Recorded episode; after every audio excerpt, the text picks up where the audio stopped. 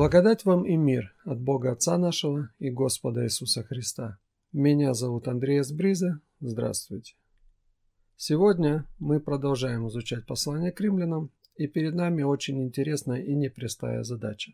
Сегодня на основании текста, который мы будем разбирать, а это довольно-таки длинный текст, мы дадим оценку всему миру. Оценку ту, которую именно Бог дает этому миру. Я выбрал сегодня длинный отрезок с 1 главы 18 стиха по 2 главу 16 стих. И так как здесь много очень информации, мы будем отталкиваться на очень значимые места, от них отталкиваться для того, чтобы не потеряться и для того, чтобы точно понимать, как Бог относится к этому миру. Напомню предысторию. Павел говорит, что он посланный апостолом Богом самим проповедовать Евангелие Божие, то есть Христа. Христос и есть Евангелие. Павел говорит, что у, у мира есть огромная проблема. Он неправеден перед Богом. Все отступили, нет праведного ни одного. И Бог послал праведного Сына, Святого Сына, своего собственного Сына, чтобы люди, уверовав в Него, могли оправдаться перед Богом могли очиститься от своих грехов, могли вступить в свет перед Богом. Для этого нужно, чтобы Сын Божий пришел, и каждый человек, кто верит в Него, может оправдаться перед Ним. И Павел говорит в 17 стихе, праведный верой жив будет. Но праведный это не тот, кто сам себя считает праведным и наделил себя статусом праведности.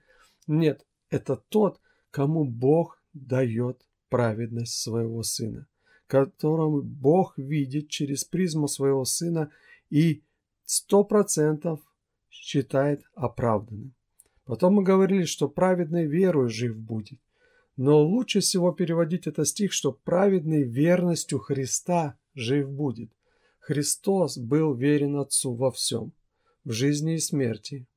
Он исполнил волю Отца до конца, был до смерти крестной верным своему плану, плану Троицы, который еще предвечно, э, пред созданием этого мира Бог захотел, и Бог исполнил это все в Сыне Своем, и праведный верностью Сына жив будет.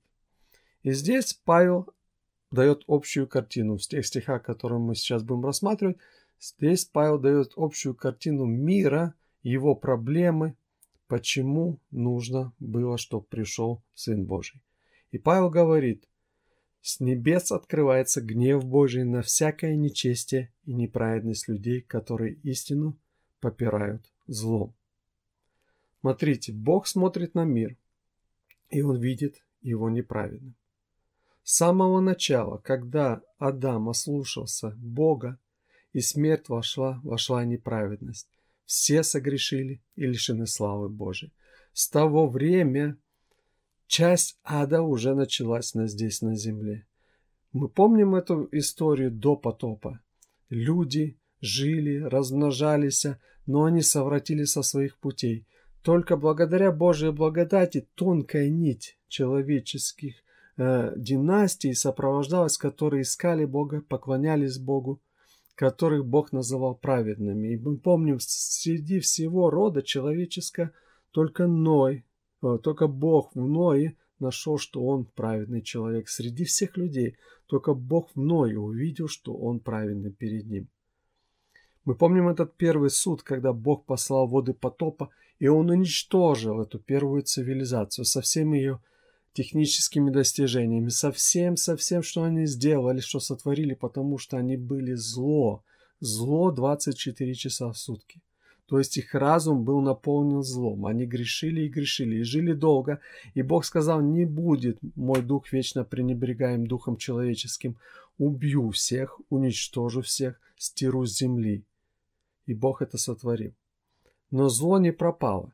Зло прошло в ковчег. Это всегда вот это вот Бог знал, что в хаме э, зло продолжает жить.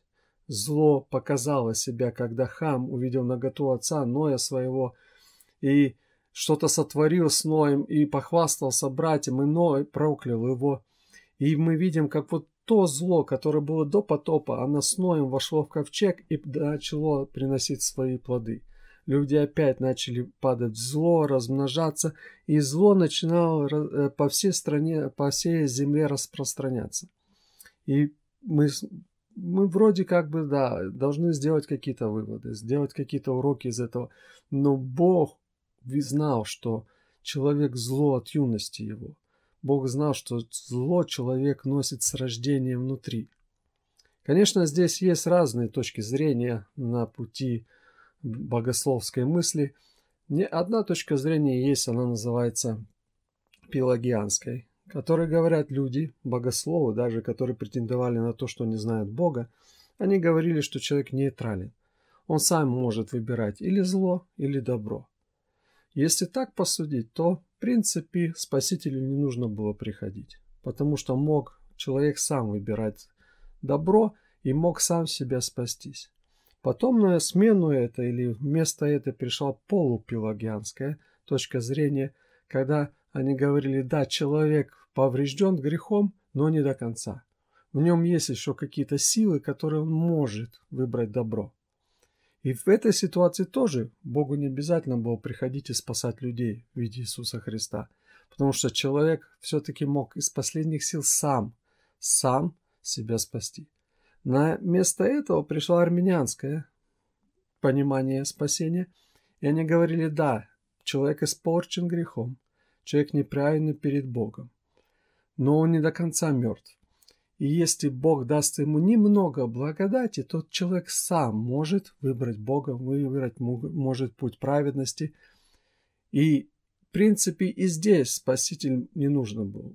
Только чуть-чуть немного благодати. Зачем приходить Сыну Божию на землю и идти на крест, когда можно было Богу дать чуть-чуть благодати, чуть-чуть человека растормошить, разбудить из его духовного сна, можно сказать, из его какой-то болезни, и он может выбрать Бога. Это думали так и думают так многие-многие люди на земле. Но правильно смотреть с глазами Бога на все. И Бог говорит, что гнев мой открывается на всякой нечестии и неправедность людей. Бог видит землю, наполненную миллиардами людей, и Он знает, основная часть, подавляющая часть, подавляющая часть этих людей тогда и сейчас они не праведны. И неправедность людская, она автоматически попадает под гнев Божий, потому что несоответствие Божьим стандартам, Божьему закону вызывает гнев. И этот гнев не человеческий, когда, э, как мы, люди, не можем держать свои эмоции. Этот гнев святой, праведный и истинный, потому что то, что должно двигаться и существовать по тем законам, которые Бог сделал, оно извращает свой путь, оно противляется Богу, оно вызывает конфликт перед Богом, оно воюет перед Богом, и оно, естественно, навлекает на себя Божий гнев, Божье правосудие, которое совершенно истина. Но смотрите, что происходит. Люди живут и даже не подозревают об этом считают себя мудрыми, потому что они достигают многих э, научных знаний, себя, считают себя достаточными, самодостаточными людьми. И в принципе, когда человек смотрит на этот мир, то через призму своей учености человек может догадаться, что за этим сложным миром стоит Создатель что не могло просто взорваться и из какого-то взрыва произойти этот мир. Нет, за всем этим сложным миром стоит кто-то, кто продумал это все. И Бог являет себя через природу. Бог показывает себя через э, огромнейшее богатство природы, которое мы можем зафиксировать нашими глазами и чувствами. Мы видим эти прекрасные планеты, эти мощные планеты энергии, которые даже мы не можем понять. Мы видим это микро, макро мир.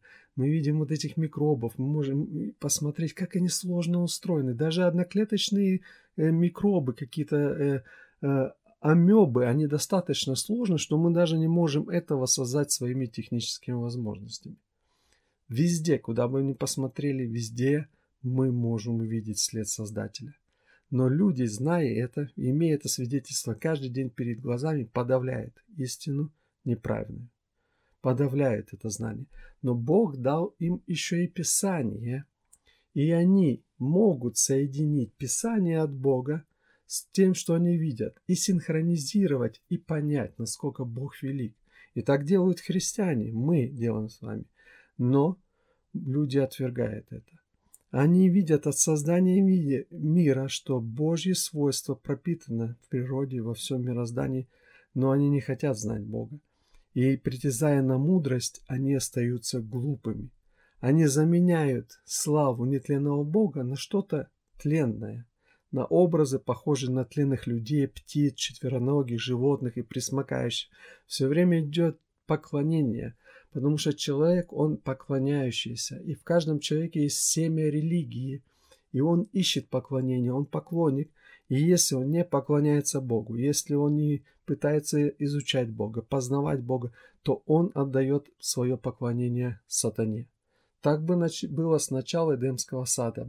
Человек выбрал Богом сатану. То есть он поставил выше себя того, над кем он сам должен был стоять и командовать.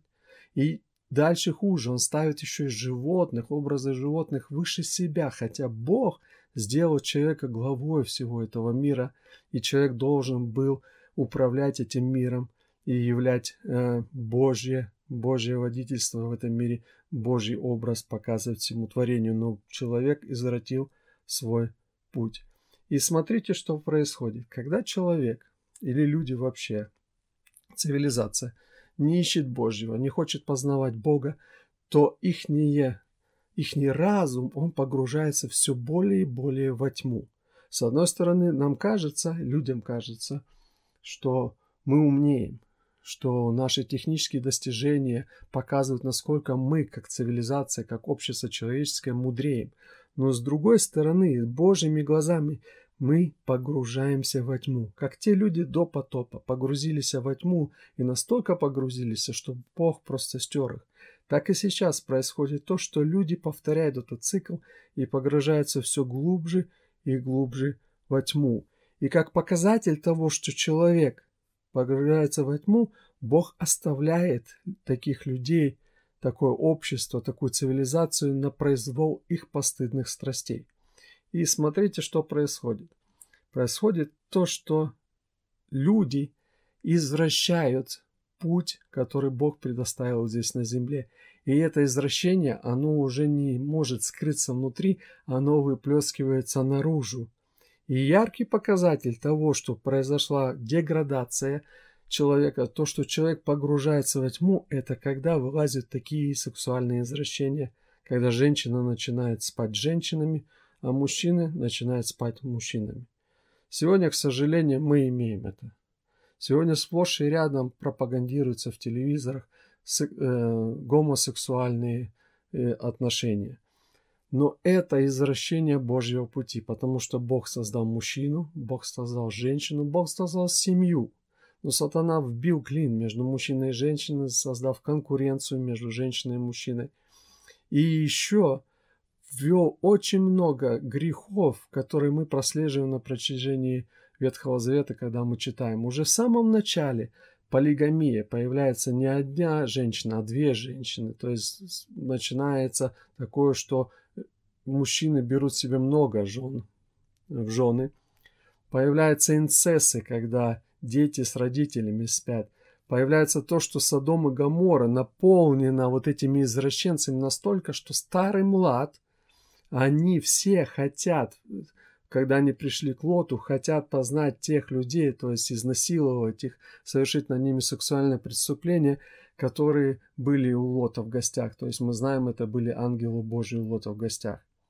И что вот интересно, такой момент, когда они берут Лота, э, схватывают его и обратно заносят в в дом, чтобы эти люди не совершили над ним никаких сексуальных извращений, они ослепляют эти ангелы этих людей. И что эти ангелы, э, и что эти люди ослепленные, которые пришли с Содома и Гамора изнасиловать гостей Лота, что они делают? Они расходятся по домам? Нет. Они слепыми продолжают искать дверь, чтобы войти в этот дом, чтобы совершить свое злодеяние. Настолько слепые в слепоте своей, настолько слепые, что они хотят дальше упорствовать в своем сексуальных извращениях и хотели совершить над ангелами это извращение. То есть мы видим тогда, и мы видим здесь же и сейчас, а ложь обличается, Бог свидетельствует. Но настолько люди слепые, что они себя называют мудрыми и гордятся своими похотями, своими грехами.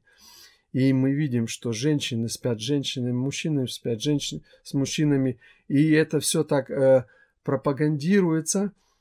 И, и что интересно, Бог оставляет их на произвол их судьбы.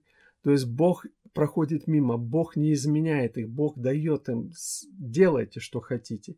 И они, конечно, знают, что это э, им известно, что все, кто живет такой жизнью, достойны смерти. Но они не только сами продолжают грешить, но одобряют других, поступающих так же. И смотрите, когда Бог оставляет людей в обществе, вообще в цивилизации, что происходит?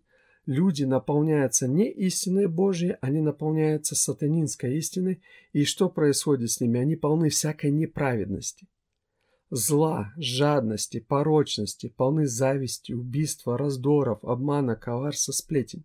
Они клеветники, они ненавидят Бога, они наглы, надменны, хвастливы, изобретательны на зло, непокорны родители.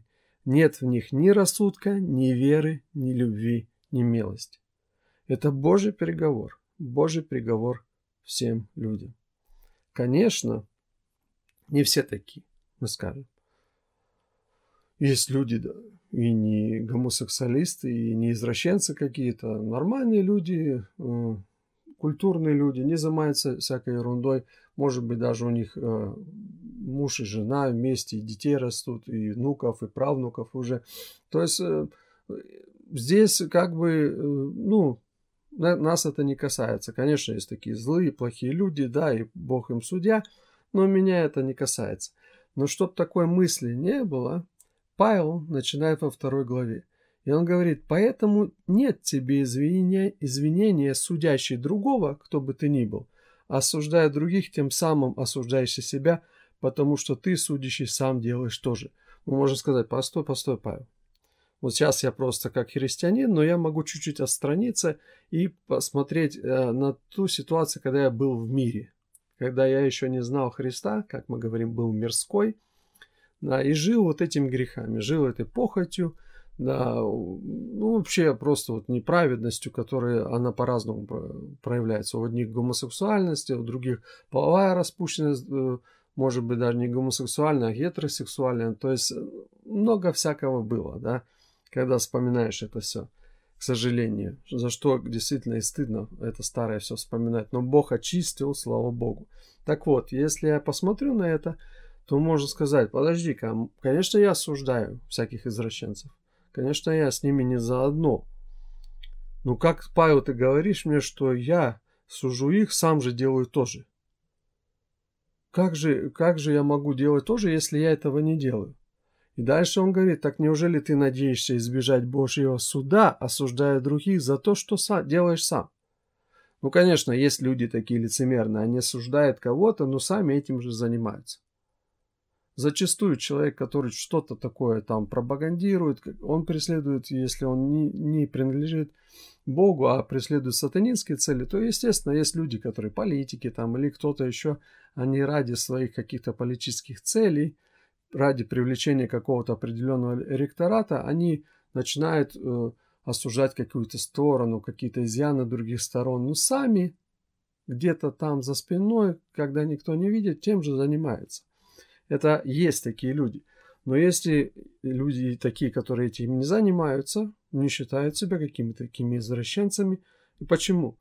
Потому что они себя сравнивают не с Божьей праведностью, неисправедность то, что которую Христос приносит на, на землю, а сравнивать себя с другими людьми. И если мы себя сравниваем с людьми, то есть эталон берем людской, а не Божий, то тогда, конечно, мы в наших глазах будем праведны.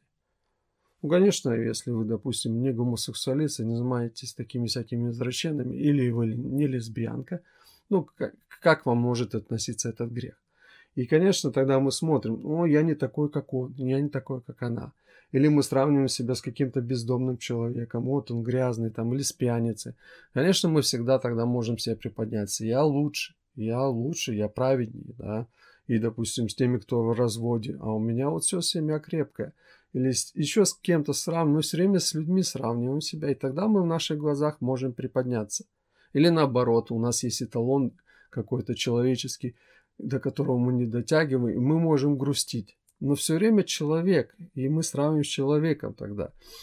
Тогда мы можем сказать, да, мы осуждаем таких людей, но сами не замечая, что как человеческое, как общество человеческое, сами живем во тьме. Потому что осаждая других, делаем то же сами. Но мы можем сказать, мы не делаем то же сами, иначе это не касается. Но здесь Павел говорит, что если мы не принимаем праведность Христова, если мы не принимаем от Бога этот великий дар Христа, если мы не видим свою греховность и не видим нужды в том, что Бог нас спас, то мы тоже, как и эти извращенцы, как и эти люди, ходим во мраке. Мы считаем себя умными, но на самом деле глупые, потому что мы не принимаем праведность Христова, мы отвергаем способ спасения – который даровал Бог нам через Иисуса Христа. И Павел говорит, ты своим упрямством, ты не знаешь, что ты пренебрегаешь великой благодатью Божией во Христе, его снисходительностью, долготерпением, и не понимаешь, что все ведет тебя к покаянию. Но если человек не идет к покаянию, не идет к Христу, не хочет веровать, не принимает Христа как Спасителя, единственного Спасителя, то он, человек, своим упрямством и нераскаявшимся сердцем сам накапливает гнев, который обрушится на человека в день Божьего суда, как на человека в отдельности, так и на цивилизацию всю, как тогда Бог сделал до, в дни потопа. Так он сделает и сейчас. Конечно, он пообещал не уничтожать землю потопом, но он обрушит свой гнев на тех, кто отвергает его сына. И совершит свой праведный суд, когда воздаст каждому по своему, по им делам, и это сделает он явно в тот день, когда Бог через Иисуса Христа будет судить тайные дела и мысли людей в согласии с Евангелием, которое он возвещал. Опять же возвращаемся. А как же касается меня? Если я не извращенец, как же касается меня? Э, неужели я, я считал себя довольно-таки не, неплохим человеком, в принципе, да, когда я сравниваю, опять же, с кем-то, то есть люди похуже меня, конечно, есть лучшие люди, но если хуже, похуже люди, они, конечно, там заслуживают наказания, ада, но я никак не заслуживаю наказания ада. Но что Павел здесь говорит?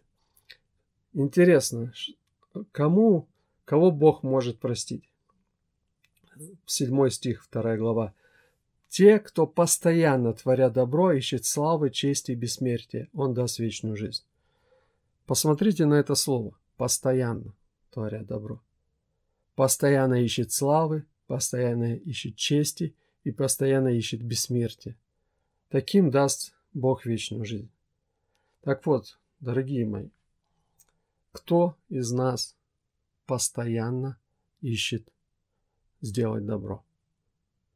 Если один, хоть один человек, который, отвергая Божью праведность во Христе, может похвастаться тем, что он постоянно ищет делать добро, ищет славы, ищет чести и бессмертия.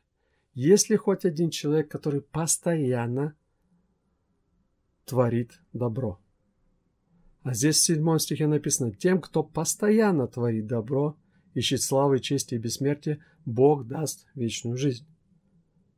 Но восьмой стих говорит, но кто ищет своего, кто отвергает истину, сделает, следует злу, того ждут гнев и ярость. С одной стороны, когда мы видим извращение, видим э, человеческий путь, который исказился, мы понимаем, что все идет не туда, куда надо, что цивилизация вся прогнила насквозь и испорчена. И мы видим беззаконие вокруг нас. Я говорю не как христианин сейчас, допустим, а как человек. Как человек простой, даже который, может быть, не знает Бога. Я теоретически могу знать, что и практически, потому что помню ту старую жизнь. Так вот, когда мы осуждаем это, смотрим телевизор, допустим, или где-то еще сталкиваемся с каким-то беззаконием вокруг нас, естественно, нам на это не нравится. И мы, осуждая других, конечно, мы считаем о себе э, чуть-чуть лучше, иначе у нас бы не было права осуждать, иначе бы из, наших, э, э, из нашего рта не вылетали эти осуждающие всякие термины, которые мы используем. Так вот, Павел говорит, осуждать других, осуждать грехи других людей, этого недостаточно, чтобы оправдаться перед Богом. Потому что, в принципе, ты, осуждая других, делаешь то же самое. Опять же, мы не делаем то же самое. Те грехи, мы, которых других осу... людей осуждаем, мы не делаем. Но если быть лукавым перед самим собой, но только не перед Богом, делаем. Кто-то осуждает воров, но сам подворовывает. Кто-то там осуждает прелюбодеев, но сам где-то прелюбодействует. Потому что Бог говорит даже и про мысли, и про все остальное. Бог залазит не только на дела, но и на мысли, на мотивы, на все остальное. И Бог говорит, если ты не ищешь постоянно творить добро, то ты отвергаешь истину и следуешь злу, и тебя ждет гнев и ярость. Каждого делающего зло ожидает горе и беда. И все равно ты иудей или язычник. То есть, э, если взять так, как Павел говорит, иудеи и язычники, то он говорит обо всем мире. Мы, если по-нашему можно было сказать, и, или ты там верующий, или ты неверующий. Если мы не понимаем, что хочет от нас Бог, то мы ищем своей пути праведности. Мы устанавливаем стандарты собственной праведности. Но Бог явил единственный абсолютный стандарт праведности – это праведность во Христе через Христа. Потому что все согрешили и лишены славы Божьей.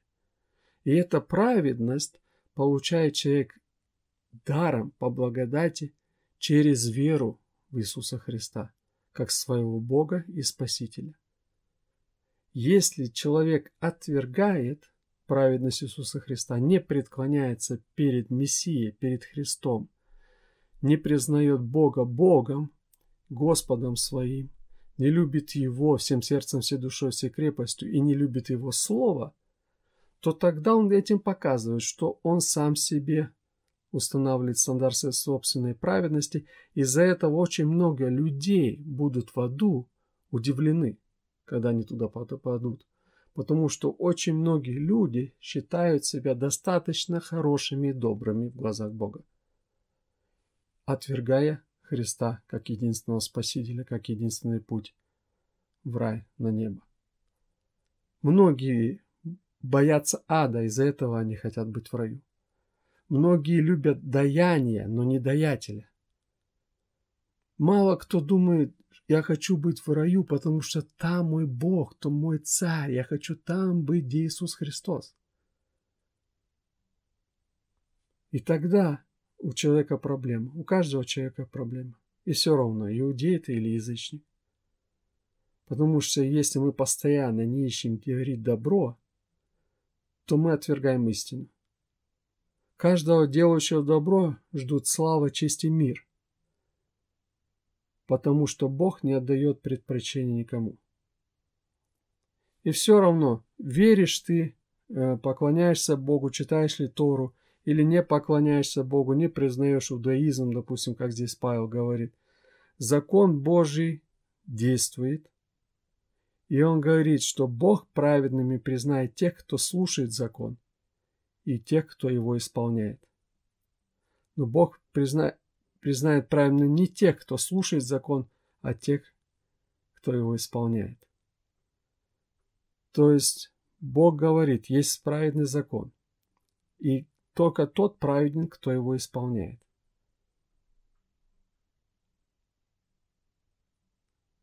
Мы попадаем с вами и шах и мат. Все человечество попадает в шах и мат. Бог нам ставит шах и мат. Потому что если мы не творим добро с постоянством, если мы не ищем славы Божьей 24 часа в сутки, то мы с вами попадаем под гнев Божий, потому что мы не можем исполнить стандарт Божьего закона. И ни один человек не может это сделать. Поэтому Господь и послал Сына Своего на землю, чтоб Он принял нашу немощь, нашу плоть, взял наши все грехи на себя и даровал нам свою праведность. Он зашел на крест для того, чтоб омыть нас своей драгоценной кровью. Он опустился в дно смерти и три дня был погребен и воскрес, чтобы показать, что Он совершил победу. Он воскрес и вознес одесную Отца и ходатайствует за нас, за весь свой народ Божий.